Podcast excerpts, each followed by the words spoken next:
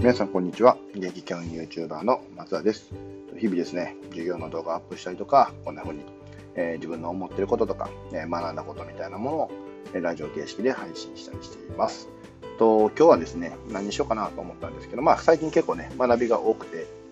でその中でできた、えプレゼンですね。プレゼンテーションのお話をさせてもらいたいなと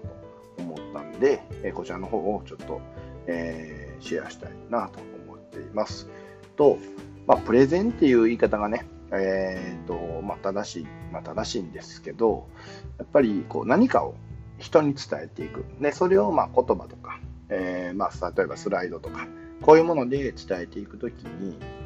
やっぱり大前提、うん、押さえていかないといけないなって僕がもう一回改めてね、思ったことは、プレゼンってやっぱりプレゼントなんですよね。なので、っぱり相手の頭の中にある映像とか頭の中にある言葉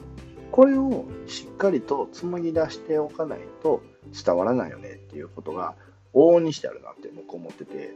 でまあ僕自身がそうなんですけどなんか自分の偏愛がすごい強すぎて結構自分の中では当たり前なんですけど相手にとっては当たり前じゃないことっていうのを結構押し売りするタイプやったりするんですよね。これダメなんですけど。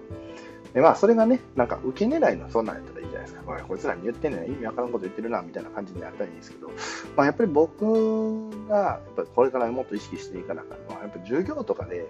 ま、それをしてしまってる時がやっぱりあって、で、やっぱりそういう時って、まあ、子供からしたら何言ってんの？まあ、言うたら授業の内容なんですけど、それをもっともっと噛み砕いて伝えないといけない時に、ちょっとはしょってしまってたりすることが往々にしてあって、でこれが僕の中ではやっぱ反省点やなと思ったのと、ぱり相手の頭の中にその僕が伝えたい映像が浮かび上がってる状態、これが本当に相手に伝わってる状態だよっていうことをね、あのまた改めてね、学び直してて、で考えたときに、うん自分自身の、まあ、語彙力が例えば本を読むことによって増えていくんですけど、これ語彙力が増えて、えー、注意しないといけないのは、難しい言葉をうん使えば使うほど言うたら相手に届かなくなっちゃう。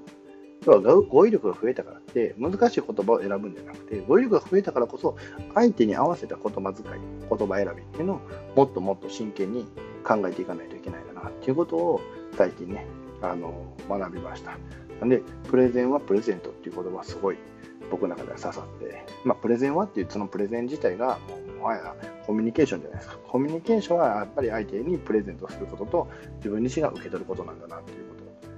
ね、この2つがセットになっていくこそ、えー、成り立つものなんだなっていうのを改めて思いました。で、もう一個ですね、だからこのプレゼントをするっていうことことは、どういうことかって言ったら、相手がどんな言葉を持ってるかっていうのを理解することなんですよ、で、相手がどんな言葉を持って理解して、どんな言葉を持っているかっていうことを理解するということは、やっぱりコミュニケーションの前提って受け取りの方なんやと思ったんですよね。要は自分がプレゼントしたくても、相手がどんな言葉を持ってて、どんなことが好きで、どういうことに対してこう情熱を持ってて、どういうことをやったら頭に浮かびやすいかっていうことを、こっちが把握してなかったら、プレゼントの出しようがなくて、それこそ相手が、うん、めっちゃ貴,、えー、貴金属の中でも、やっぱりダイヤモンドが例えば好きだったとしても、こっちがどんだけいいサファイアを持ってっても、やっぱダイヤモンドに勝てないじゃないですか。なんか例えば悪かったな。なんやろ、相手が、ね、ポケモンカードをめっちゃしてて、ポケモンカードもらったらめっちゃ嬉しいけど、あげた遊戯王カードみたいな。遊戯王カード買えってなるじゃないですか。でも、遊戯王カードがレアであろうが、レアでなかろうが、その人にとっては違うもんなんだから、これダメなんですよね。っていう感じかな。うん、要は、相手がどんなことを思って、えー、思ってるかっていうこと。をこっちがねまずは把握していく。そのためには相手の気持ちとか相手のことをこうどんどんどんどんこうえー、聞き出していく、傾聴していく力ってやっぱり前提ですとして必要なのかなって思いました。で、まあ、傾聴の話については、まあ、前回でもね、前回というか、まあ、結構前なんですけど、にも話したように、やっぱり自分自身がこう腹をさらすというか、胸の内がオープンマインドになっておく。っていうスタンスがやっぱりまず第一。自分自身はもうオープンだよっていうことを、だからあなたもオープンでおいでよっていうことが大事なので、やっぱりその辺から傾聴して、しっかり読み取って、でその上でプレゼントする、プレゼンするというのが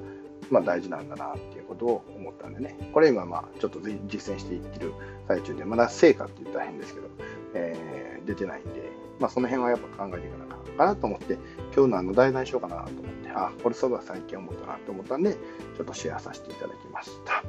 はい、ということですね。なんか、あのー、今ちょうどですね、あの Voicy でですね、三戸内さんが、えー、まあ、ちょっと前なんですけど、プレゼンの話をされてたんで、まあ、その辺のね、学びとかっていうのも、また明日以降出していけたらなと思ってますので、よろしくお願いします。では、最後までお聴きいただきまして、ありがとうございました。これからもよろしくお願いします。では、またね。